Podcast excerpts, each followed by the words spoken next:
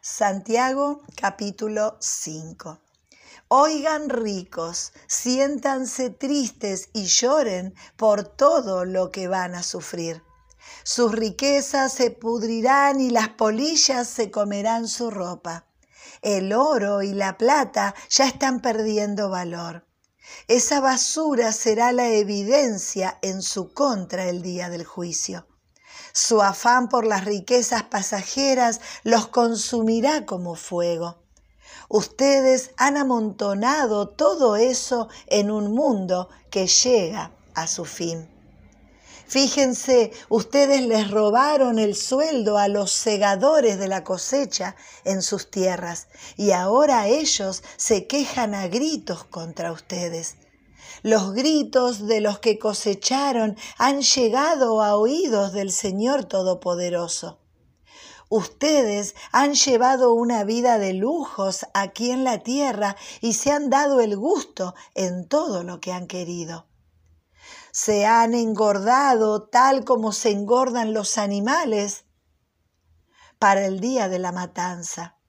Ustedes han condenado y matado a gente inocente sin que esa gente les pusiera resistencia. Hermanos, tengan paciencia hasta que el Señor regrese.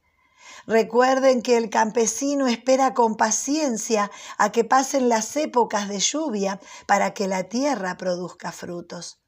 Ustedes también deben esperar con paciencia Manténganse firmes porque el Señor regresa pronto. Hermanos, no se sigan quejando unos de otros para que no sean declarados culpables.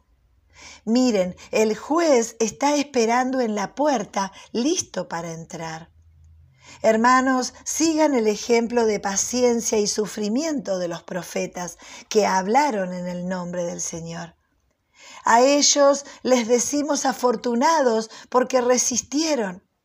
Ustedes han oído de la paciencia de Job y saben el buen final que el Señor le dio. Todo esto demuestra que el Señor está dispuesto a perdonar y es muy compasivo. Pero sobre todo, hermanos míos, no juren por el cielo ni por la tierra, ni hagan ningún otro tipo de juramento para probar lo que están diciendo. Cuando digan sí, que signifique sí, y cuando digan no, que signifique no, para que no sean juzgados por Dios. Si alguien está en problemas, que ore a Dios. Si alguien está feliz, que cante alabanzas. Si alguno está enfermo, que haga llamar a los ancianos líderes de la iglesia para que oren por él y para que lo unjan con aceite en el nombre del Señor. Si esa oración es hecha con fe, sanará el enfermo y el Señor lo levantará. Si ha pecado, el Señor lo perdonará. Por eso, Confiésense sus pecados unos a otros y luego oren unos por otros. Hagan eso para que Dios los sane. La oración de quien está bien con Dios es poderosa y efectiva. Elías fue un ser humano como cualquiera de nosotros y pidió que no lloviera y no llovió por tres años y medio. Después oró otra vez y llovió y la tierra produjo sus cosechas.